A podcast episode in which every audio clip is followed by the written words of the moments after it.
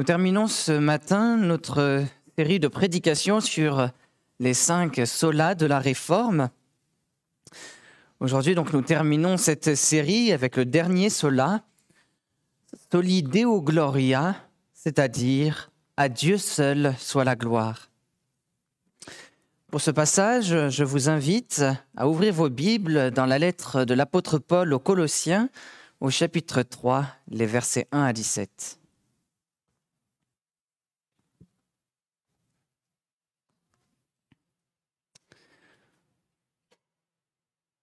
Je lis dans la lettre de Paul aux Colossiens, au chapitre 3, les versets 1 à 17. Si donc vous êtes ressuscités avec le Christ, cherchez les choses d'en haut, où le Christ est assis à la droite de Dieu. Pensez à ce qui est en haut et non à ce qui est sur la terre. Car vous êtes morts et votre vie est cachée avec le Christ en Dieu. Quand le Christ, votre vie, paraîtra, alors vous paraîtrez aussi avec lui dans la gloire. Faites donc mourir votre nature terrestre, l'inconduite, l'impureté, les passions, les mauvais désirs et la cupidité, qui est une idolâtrie. C'est pour cela que vient la colère de Dieu sur les rebelles. Vous marchiez autrefois ainsi lorsque vous viviez dans ces péchés. Mais maintenant, vous aussi, rejetez tout cela, colère, animosité, méchanceté, calomnie, paroles grossières qui sortiraient de votre bouche. Ne mentez pas les uns aux autres, vous qui avez dépouillé la vieille nature avec ses pratiques, et revêtu la nature nouvelle, qui se renouvelle en vue d'une pleine connaissance, selon l'image de celui qui l'a créée. Il n'y a là ni grec, ni juif, ni circoncis, ni incirconcis, ni barbare, ni scythe, ni esclave, ni libre, mais Christ est tout en tous. Ainsi donc, comme des élus de Dieu, saints et bien-aimés, revêtez-vous d'ardente compassion, de bonté, d'humilité, de douceur, de patience. Supportez-vous les uns les autres et faites-vous grâce réciproquement. Si quelqu'un a à se plaindre d'un autre comme le Christ vous a fait grâce, vous aussi faites de même. Mais par-dessus tout, revêtez-vous de l'amour qui est le lien de la perfection. Que la paix du Christ, à laquelle vous avez été appelés pour former un seul corps, règne dans vos cœurs. Soyez reconnaissants que la parole du Christ habite en vous avec sa richesse. Instruisez-vous et avertissez-vous réciproquement en toute sagesse par des psaumes, des hymnes, des cantiques spirituels. Sous l'inspiration de la grâce, chantez à Dieu de tout votre cœur. Quoi que vous fassiez, en parole ou en œuvre. Faites tout au nom du Seigneur Jésus, en rendant grâce par lui à Dieu le Père. Unissons-nous dans la prière. Seigneur notre Dieu, quelle joie, quelle joie de nous rassembler ce matin et d'être accueillis par toi dans ton temple, dans ton Église. Merci parce que c'est toi qui nous rassembles dans ta grâce et dans ta paix. C'est toi qui viens te révéler à nous et qui viens nous rappeler encore ce matin la bonne nouvelle du pardon gratuit de Jésus-Christ. Seigneur notre Dieu, ouvre nos cœurs à cette bonne nouvelle. Donne-nous de la recevoir et que cette bonne nouvelle, par la puissance de ton Saint-Esprit, puisse transformer nos vies.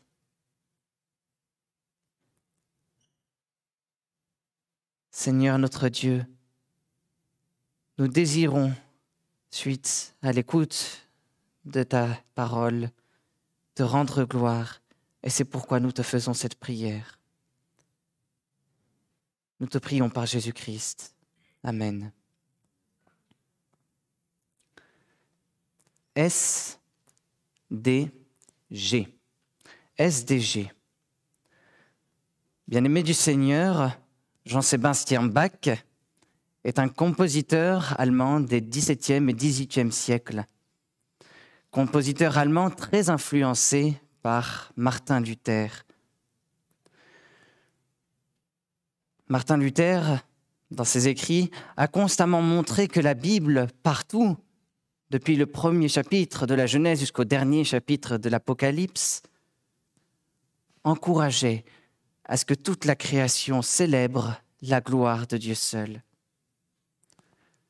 C'est pourquoi Jean-Sébastien Bach, à la fin de chacune de ses compositions pour l'Église, de ses chants pour l'Église, ne signait pas JSB comme Jean-Sébastien Bach, mais SDG, Soli Deo Gloria, c'est-à-dire à Dieu seul soit la gloire.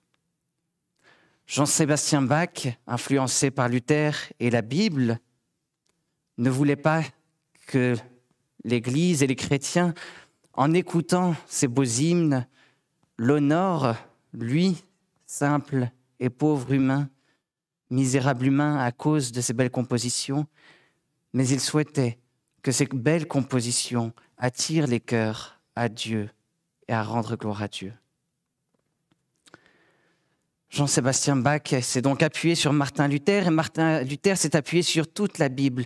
Oui, toute la Bible, même dans les passages qui n'utilisent pas le mot gloire.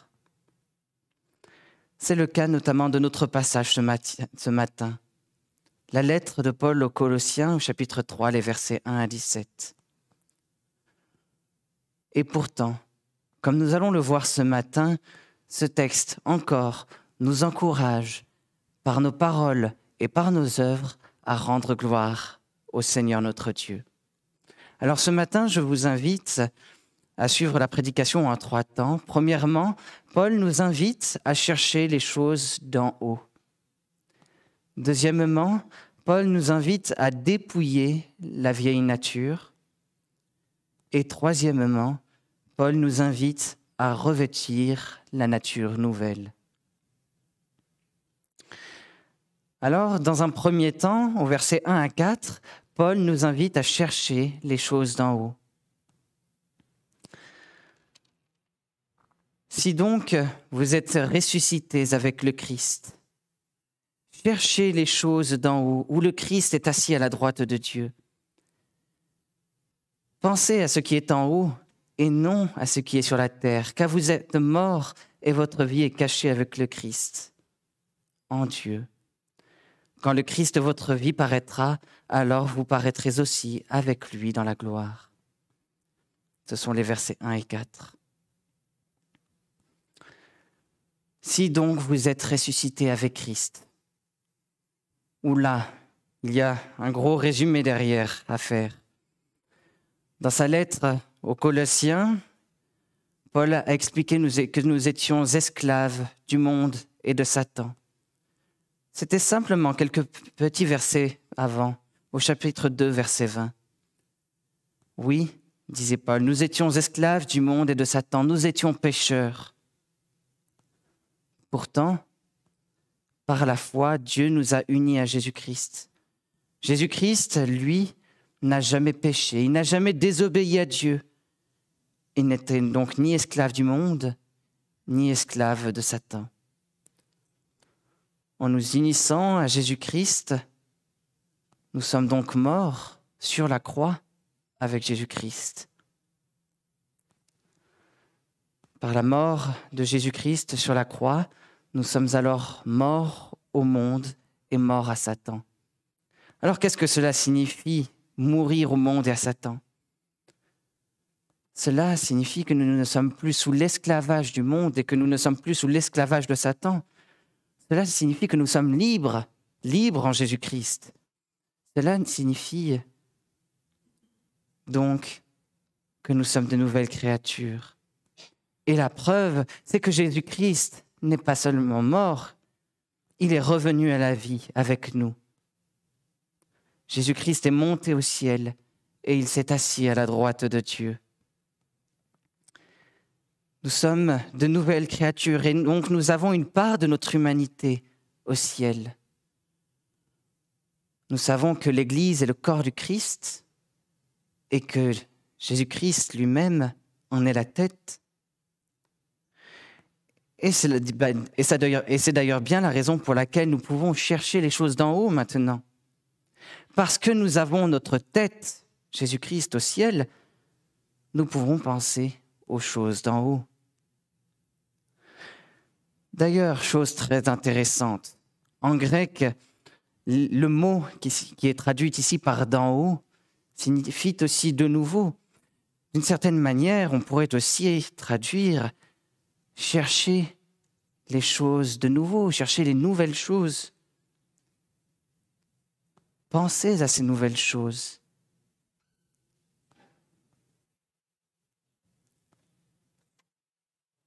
Paul, le Seigneur, euh, l'apôtre Paul, pardon, nous invite à nous concentrer, pas seulement à les chercher, à les désirer, mais aussi à nous concentrer et à mettre toute notre énergie dans cette recherche des choses nouvelles, des choses d'en haut, des choses qui sont auprès de Dieu. Pourquoi?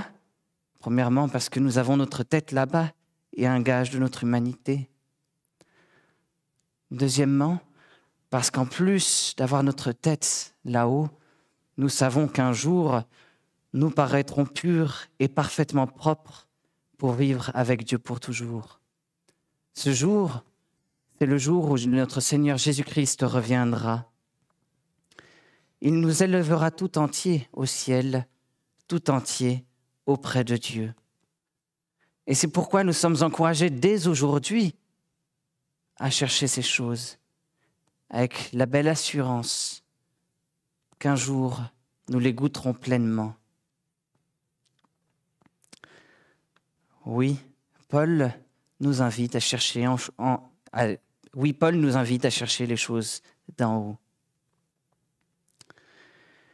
Dans un deuxième temps, au verset 5 à 10, Paul nous invite à dépouiller la vieille nature. Et tout d'abord, Paul nous encourage à abandonner nos vieilles œuvres. Je lis les versets 3 à 5. Faites donc mourir votre nature terrestre, l'inconduite, l'impureté, les passions, les mauvais désirs et la cupidité, qui est une idolâtrie. C'est pour cela que vient la colère de Dieu sur les rebelles. Vous marchiez autrefois ainsi, lorsque vous viviez dans ces péchés. Je me suis trompé, c'était les versets 5 à 7. Paul nous encourage à abandonner nos vieilles œuvres. Quelles sont ces vieilles œuvres? Nous devons faire mourir nos comportements sexuels déplacés. Ce sont les deux premiers mots. Plus généralement, nous devons faire mourir tous nos mauvais désirs et nous devons mettre fin à notre cupidité. Pourquoi? Parce que tout cela, tout cela est une idolâtrie. Une idolâtrie, c'est déplacer Dieu pour mettre autre chose à la première place dans nos cœurs et dans nos vies.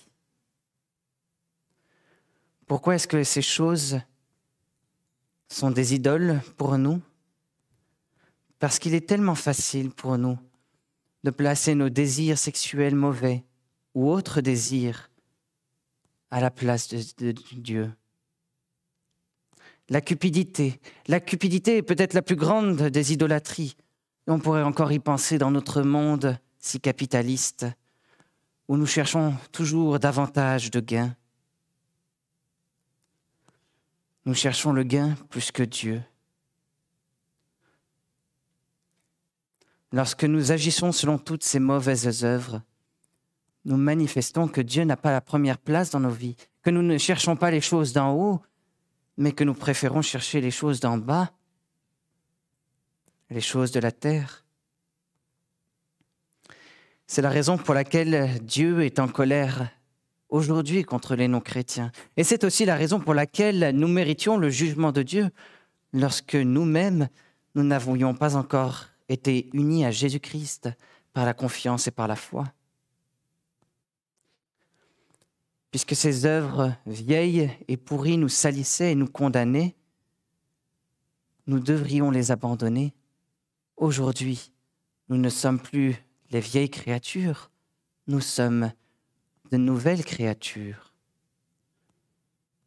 Comme de nouvelles créatures, nous devrions donc abandonner nos vieilles œuvres. Et Paul nous encourage ensuite à abandonner nos vieilles paroles. Versets 8 à 10 que je lis. Mais maintenant, vous aussi rejetez tout cela, colère, animosité, méchanceté, calomnie, paroles grossières qui sortiraient de votre bouche. Ne mentez pas les uns aux autres, vous qui avez dépouillé la vieille nature avec ses pratiques, et revêtu la nature nouvelle qui se renouvelle en vue d'une pleine connaissance, selon l'image de celui qui l'a créée.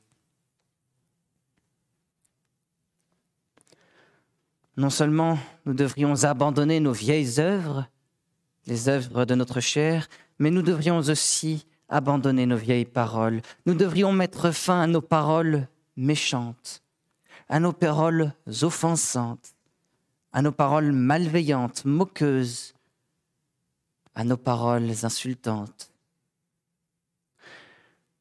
Nous devrions aussi veiller à faire mourir dans notre bouche tous les mensonges.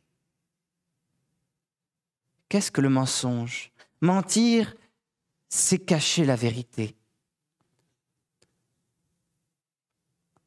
Dire autre, chose que la vérité, c'est mentir. Dire la moitié d'une vérité, c'est mentir parce que nous cachons l'autre moitié.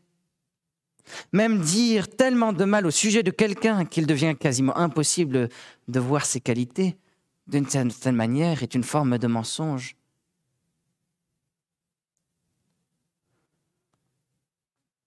Voilà toutes ces mauvaises paroles, toutes ces vieilles paroles que nous devrions nous défaire. Frères et sœurs, c'est tellement difficile. C'est tellement difficile pour nous d'abandonner nos vieilles paroles et nos vieilles œuvres. Pourquoi est-ce tant si difficile pour nous?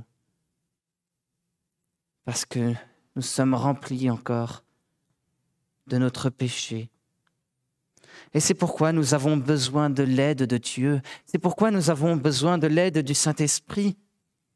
L'apôtre Paul écrivait lui-même à Tite au chapitre 3, versets, euh, versets 4 et 6. Mais lorsque la bonté de Dieu, notre Sauveur, et son amour pour les hommes ont été manifestés, il nous a sauvés non parce que nous aurions fait des œuvres de justice, mais en vertu de sa propre miséricorde, par le bain de la régénération et le renouveau du Saint-Esprit. Il l'a répandu sur nous avec abondance par Jésus-Christ notre Sauveur. Par nous-mêmes, nous n'avons pas les forces de nous défaire de nos vieilles œuvres et de nos vieilles paroles si mauvaises nous avons besoin du Saint-Esprit qui nous a été donné par notre Seigneur Jésus-Christ. C'est lui seul qui nous permet de nous dépouiller de notre vieille nature et c'est lui seul qui, qui nous renouvelle en vue d'une nature nouvelle afin que nous soyons de nouvelles créatures.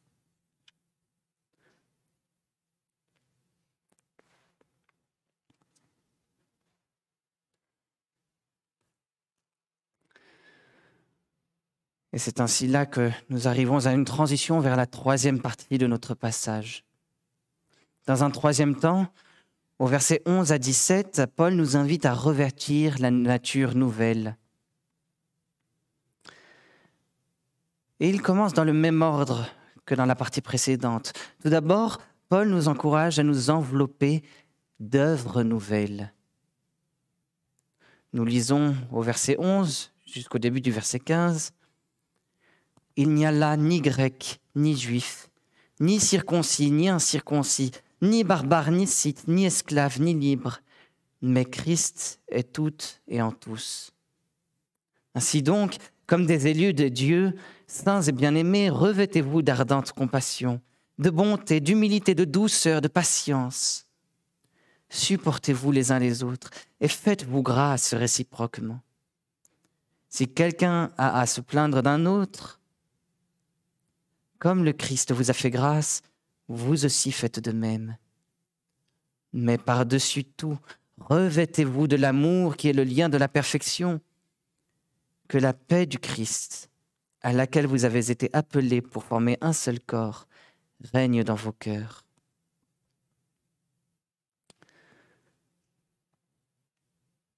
Paul nous rappelle que nous sommes tous les élus, saints et bien-aimés de Dieu. Dieu nous a choisis. Pourquoi, pourquoi Dieu nous a-t-il choisis? Parce que Dieu nous aime d'un si grand amour. Nous nous rappelons la lettre aux Éphésiens au chapitre 2, verset 4. Et nous nous rappelons cette fameuse prédication où ensemble nous avons entendu que l'amour de Dieu en grec désignait un amour inconditionnel, un amour que nous ne méritions pas à cause de nos bonnes paroles ou à cause de nos bonnes œuvres. Bien au contraire, l'amour de Dieu, nous l'avions entendu, est un amour gratuit. Et voilà que Paul nous encourage dans cette lettre, à notre tour, à nous envelopper d'un amour inconditionnel. C'est le même terme, c'est le même mot qui apparaît ici. Dieu nous a aimés le premier et c'est pourquoi nous devons maintenant nous aimer les uns les autres. Alors maintenant, j'aimerais le dire, cet amour est facile quand tout va bien.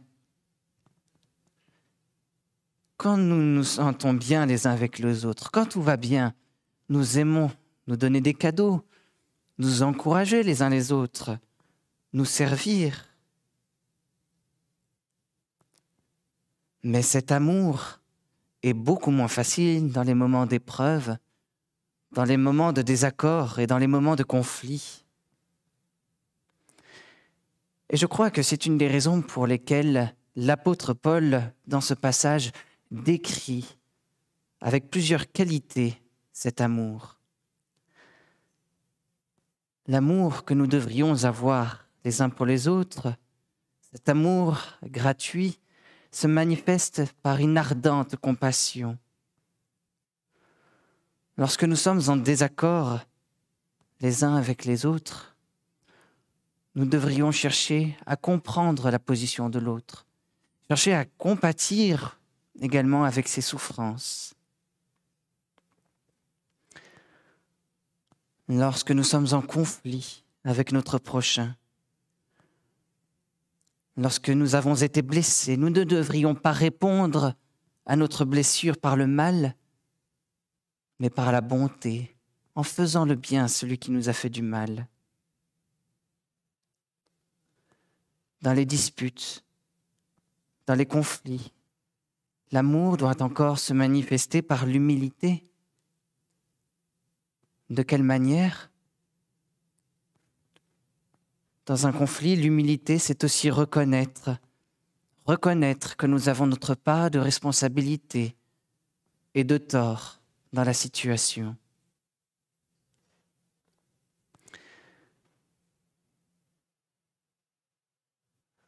Dans une dispute, dans un conflit, l'amour peut encore se manifester par la douceur.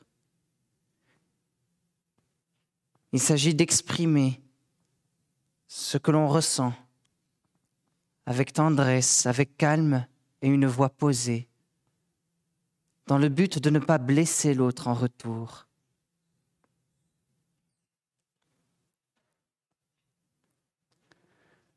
Dans un conflit, dans un conflit qui dure, l'amour doit bien souvent se manifester par de la patience. Parce que quand bien même nous allons vers la personne et combien même nous nous exprimons à elle avec douceur, la personne ne comprend pas toujours ce que nous voulons lui, lui dire. Parfois cela demande du temps pour comprendre, pour entendre, écouter pour réagir. Malgré les conflits, malgré les disputes, l'amour doit encore se manifester par le support. Nous devons nous supporter les uns les autres malgré les différends qui nous séparent. Et j'aimerais encore dire, surtout, et encore plus en situation de conflit, L'amour doit se manifester par le pardon gratuit. Jésus-Christ lui-même par amour pour nous, un amour inconditionnel, un amour que nous ne méritions pas, nous a pardonné gratuitement, alors que le tort que nous lui avons fait était bien plus grand que le tort qu'aucun être humain ne pourra jamais nous faire. Comme Jésus-Christ lui-même nous a aimés d'un amour inconditionnel et pardonné gratuitement, nous aussi, nous sommes maintenant invités à pardonner gratuitement. Le pardon, le pardon gratuit, c'est la preuve que l'amour n'est pas seulement le sentiment de l'attachement. L'amour, c'est aussi le sentiment de la réconciliation. Quand le peuple de Dieu vit dans le pardon gratuit et dans l'amour inconditionnel, alors il devient parfaitement uni, uni comme un seul corps, et il honore sa tête, son chef, Jésus-Christ. Et de cette unité dans l'amour, de cette harmonie dans le pardon, nous recevons alors la promesse que la paix du Seigneur Jésus-Christ règne dans nos cœurs. C'est tellement difficile d'œuvrer pour le pardon gratuit. C'est tellement difficile de travailler pour l'amour inconditionnel. Et c'est pourquoi, encore une fois, c'est le Saint-Esprit qui produit ce pardon et cet amour dans nos cœurs. Amour, bonté, douceur, patience. Voilà quatre mots, voilà quatre des neuf qualités que Paul avait données du fruit de l'Esprit dans, dans, sa lettre aux Galates au chapitre 5, le verset 22.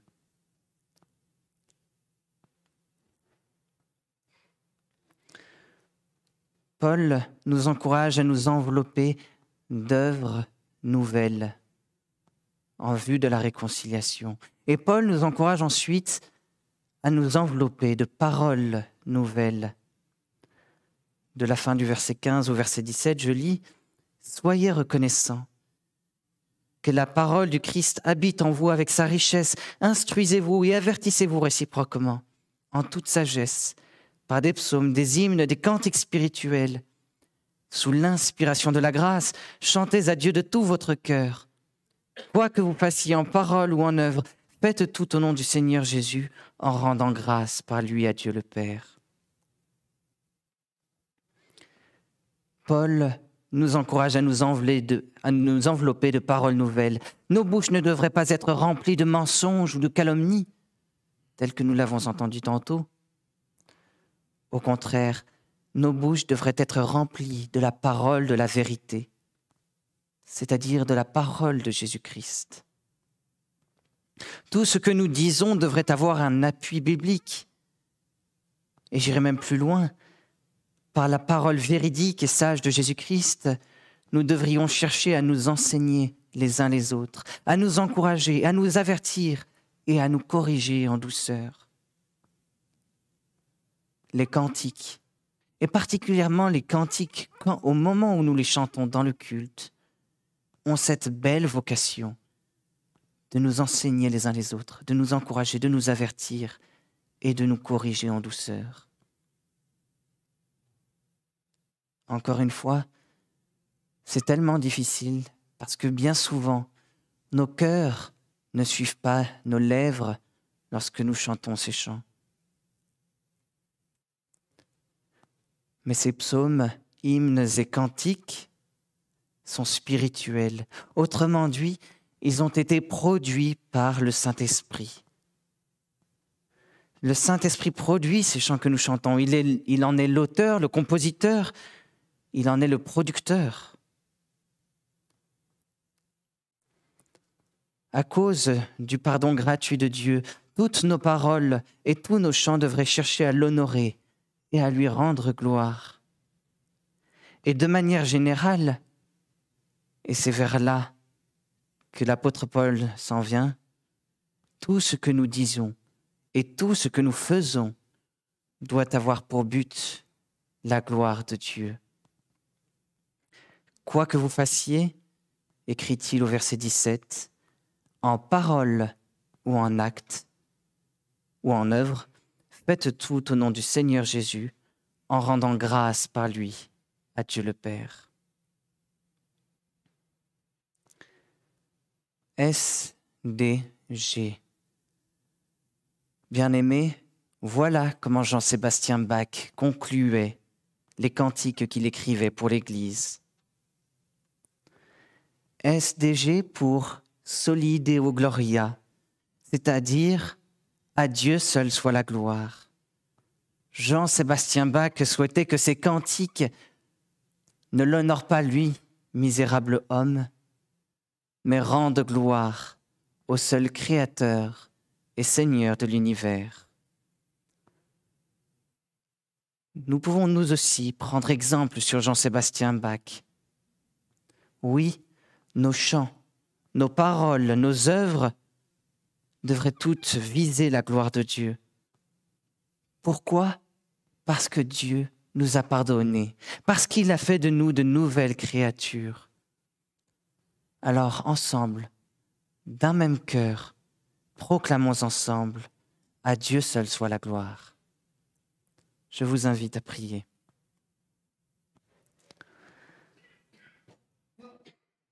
Seigneur notre Dieu, nous te rendons gloire. Nous te rendons gloire pour ton pardon, ton pardon gratuit en Jésus-Christ. Nous te rendons gloire pour ton amour inconditionnel. Nous ne le méritions pas, et pourtant, tu es venu afin de te réconcilier avec nous. Seigneur notre Dieu, à cause de ton amour et de ton pardon, apprends-nous à nous aimer les uns les autres et à nous pardonner les uns les autres. Apprends-nous à pratiquer des œuvres nouvelles et, à dire des paroles nouvelles,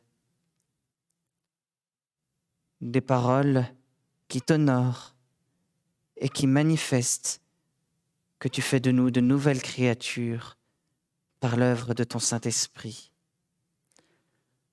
Merci parce qu'il nous régénère, merci parce qu'il nous renouvelle, que, que nos vies désormais te soient consacrées, qu'elles visent tout entière ta gloire.